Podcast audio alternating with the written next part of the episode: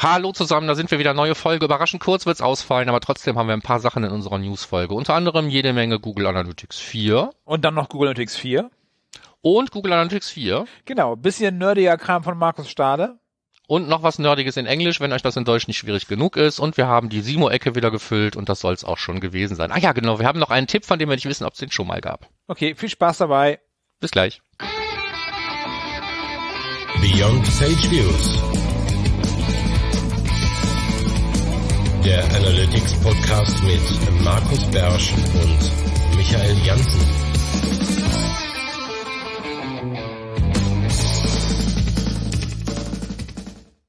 Hallo und willkommen zur neuen Sendung. Es ist ein neues Jahr, ansonsten bleibt erstmal alles ziemlich gleich. Wir fangen zumindest mal mit einer Newsfolge an. Und wir, das bin wie immer ich, äh, Markus Beersch, hallo aus dem schönen Mönchengladbach und dabei ist Michael Jansen aus dem wunderschönen Köln.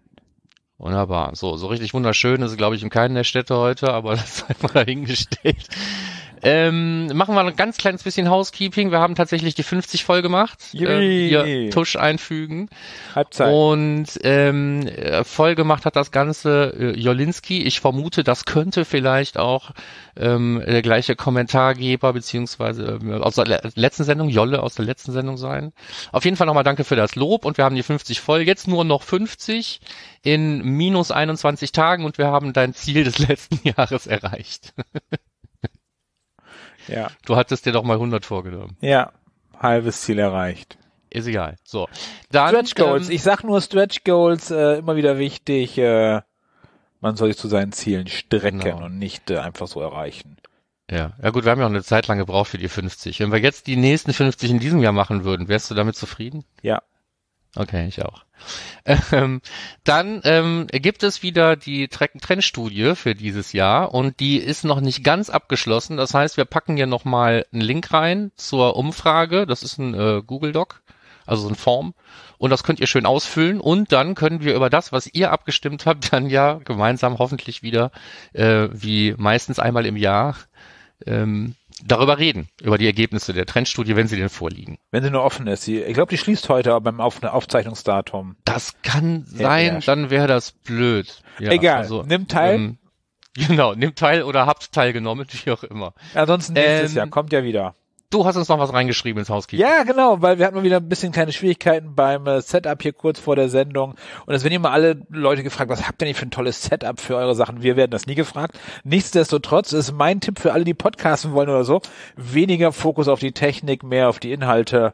Ähm, ich finde, unsere Tonqualität ist seit Beginn, äh, haben wir zwar dran gearbeitet, aber sie ist nicht zwingend besser geworden. Also nicht so, wie man sich so hoffen würde. Darum starte einfach easy und mit gutem Content. Meine Meinung. Das mal kurz als kleiner Service-Tipp.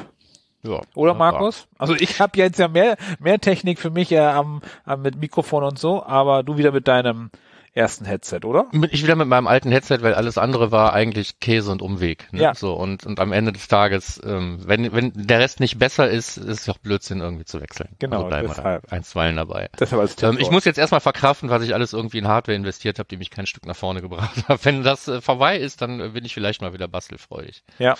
Gut.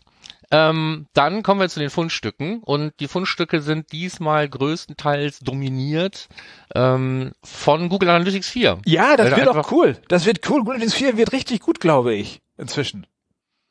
Ich hoffe. Also die, Ja, die wenigen. Installationen, die ich, die ich so, so kenne und wo ich was mit zu tun habe, da kommt teilweise Hanebüchener Knös irgendwie raus, was, was Quelle Medium und so angeht.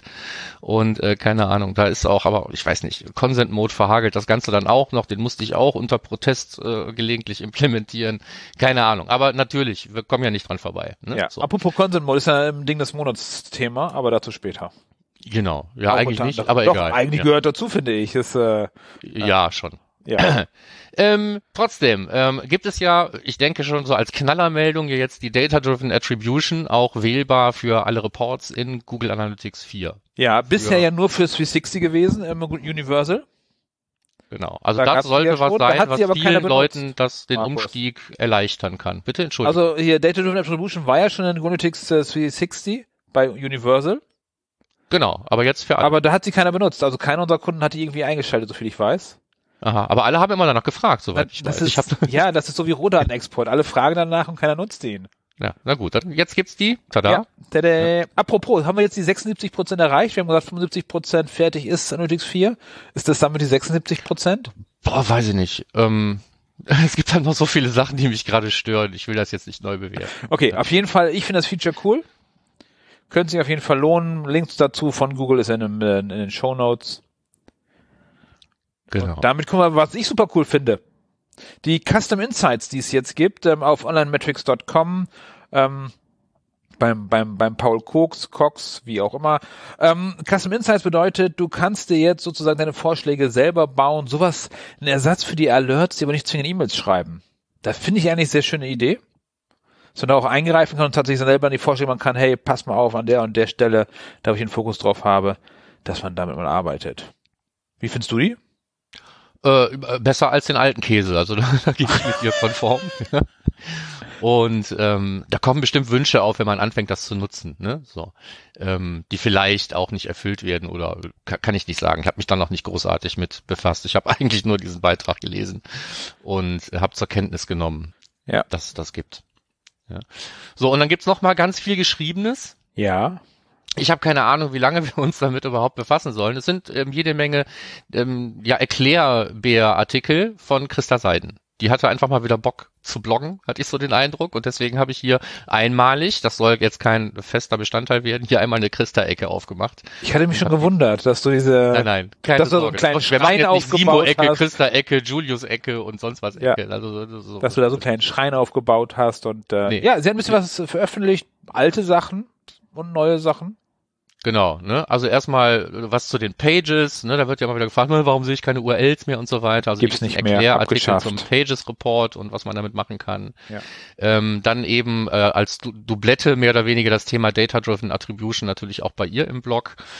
Und ähm, äh, auch vielleicht missverständlich so ein bisschen das Thema Custom Dimensions. Also, dass, dass man die Dinge halt trotzdem anlegen muss. Blo senden bloß reicht nicht, ne? Wenn man sie sehen will, jenseits von BigQuery muss man halt seine Custom Dimensions wirklich pflegen.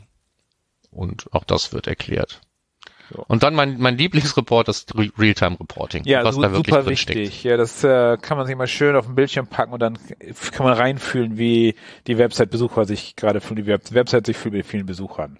Ja, also zu all diesen Dingen, die ich jetzt, wie gesagt, gar nicht großartig breit treten will, haben wir Links dazu äh, drin in, in den Show Notes. Aber vielleicht reden wir vielleicht wenigstens nochmal über dieses Thema Realtime Reporting. Das ist ja schon so ein bisschen dominant. Ne? Egal, wo du hinklickst, siehst du dann erstmal auch so was Interessantes wie irgendwelche Attribute von irgendwelchen Events. Kannst du dir dann erstmal nur für die letzten 30 Minuten und in Realtime angucken. Aber wenn du es in einem Report haben willst, musst du dir echt einen Wolf klicken. Das finde ich so ein bisschen befremdlich. Ist es denn wirklich so sinnvoll, diese Realtime-Geschichte so in den Vordergrund zu stellen? Also äh, äh, ist jetzt keine rein rhetorische Frage. Für mich ist es das nicht, aber es muss ja einen Grund geben. Das sind ja, sind ja Entscheidungen, die die wahrscheinlich nicht oder hoffentlich nicht einfach mal so getroffen haben, ey, wir können das, wir machen das jetzt. Ist, ist, Gute äh, Frage. die- Also- fragen dich viele Leute nach Realtime. Mich nie.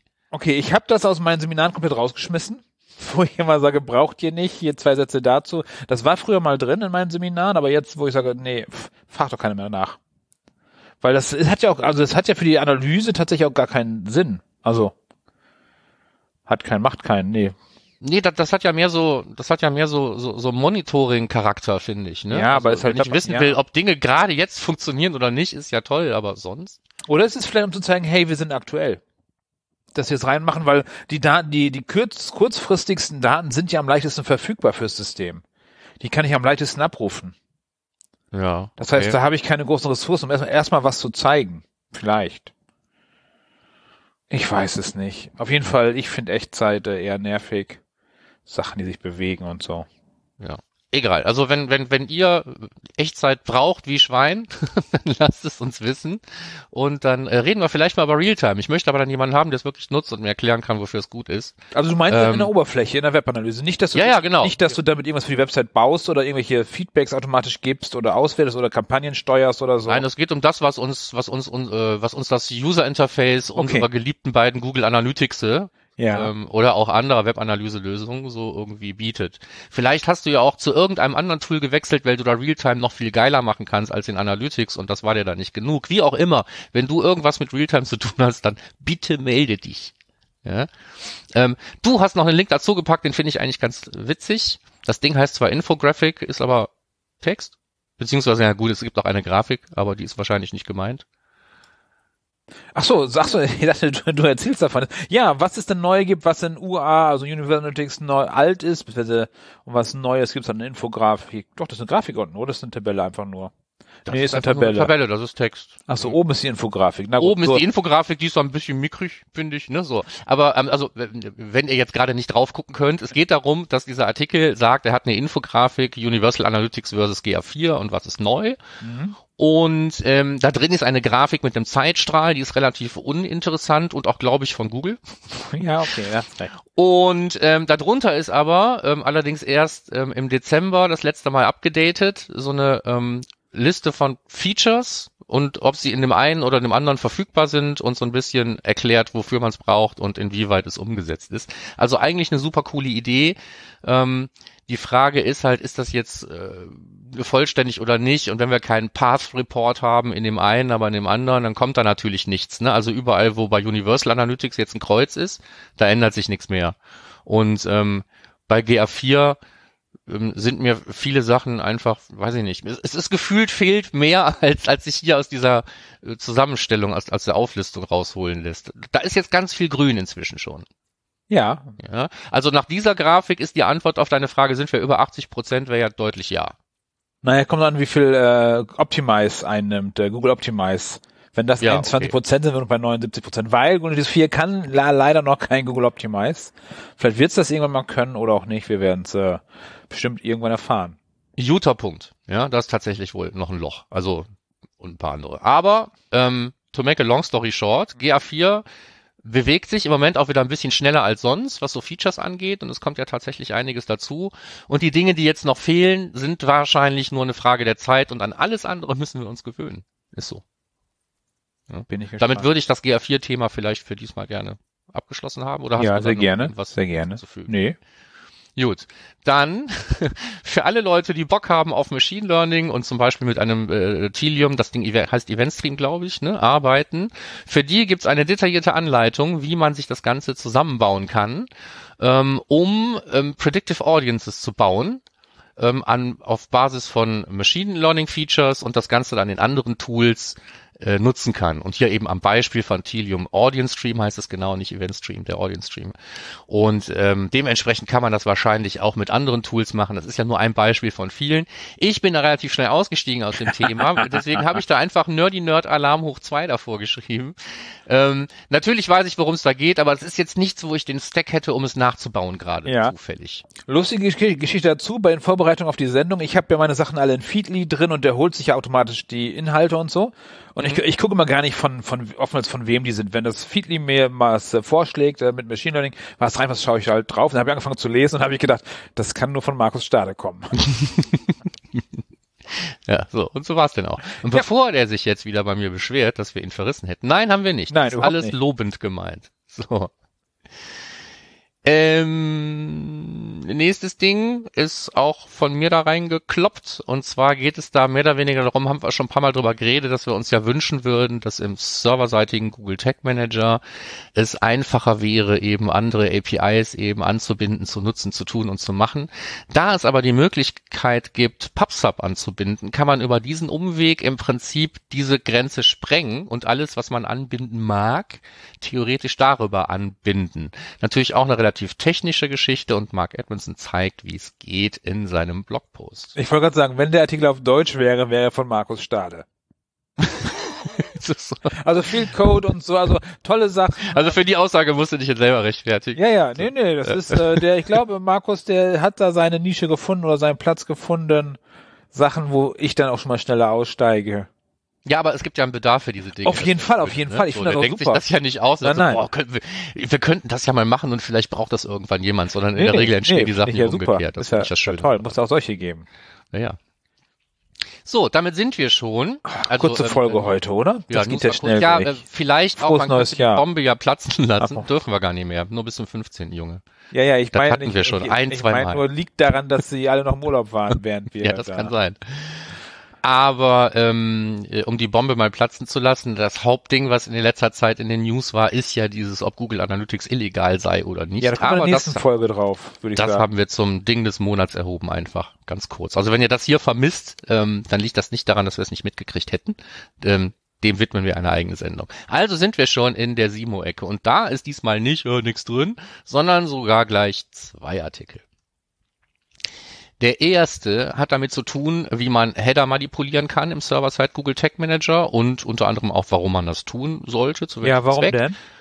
Ähm, zum Beispiel, wenn du APIs baust und du willst dann da irgendwelche ähm, Allow-Gedönsrad-Header zum Beispiel schicken. Das wäre so ein typischer Ah, okay. Anwendungsfall, den ich aus der Praxis kenne. Der hat selber, glaube ich, in seinem Blogpost auch noch was anderes gehabt. Ich habe aber wieder vergessen, was es war.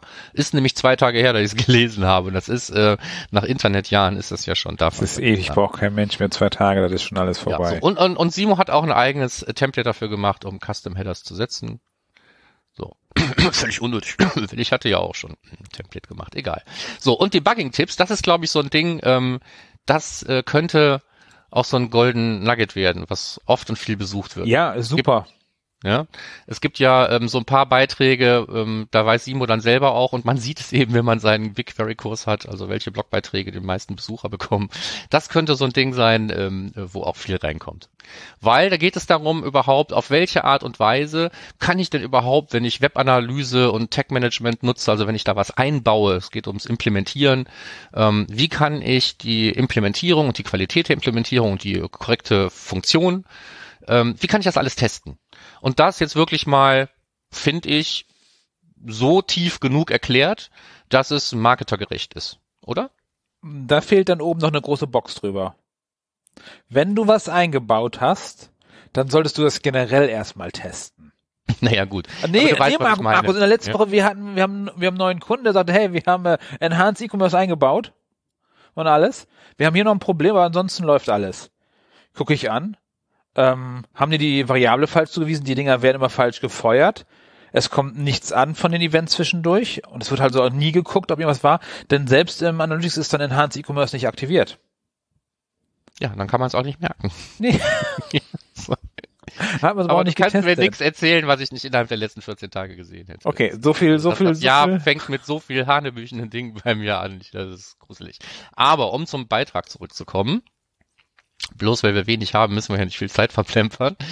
Ähm, das geht also los, mit welchen äh, hausgemachten Tools wie Element Inspector und so weiter kann ich arbeiten. Ähm, was hilft mir darüber hinaus? Was muss ich mir überhaupt angucken? Wie sieht das Ganze aus, wenn ich mir das im Netzwerkverkehr zum Beispiel anschaue? Also diese ganzen ähm, Hausmittel, JavaScript-Konsole und so weiter. Wie kann ich debuggen, ohne irgendwelche ähm, Tools zum Beispiel zu installieren? Also im Prinzip in jedermanns Browser, ne? dass man nicht irgendwo hin muss und sagt, ich kann mir das angucken, dafür brauche ich aber diesen Checker und jenen Checker und diese Erweiterung. Natürlich werden auch ein paar von denen angesprochen, ähm, aber ich finde, das ist sehr, sehr ähm, nicht nur sehr vollständig, sondern auch sehr hilfreich für Leute, die mehr sich äh, damit auseinandersetzen wollen, was passiert denn überhaupt da gerade beim Tracking. Selbst wenn ich keinen Fehler und kein Problem habe, ist es bestimmt ähm, wissenstiftend für die meisten, sich es mal nach dieser Vor äh, Anleitung anzuschauen, wie das Tracking funktioniert.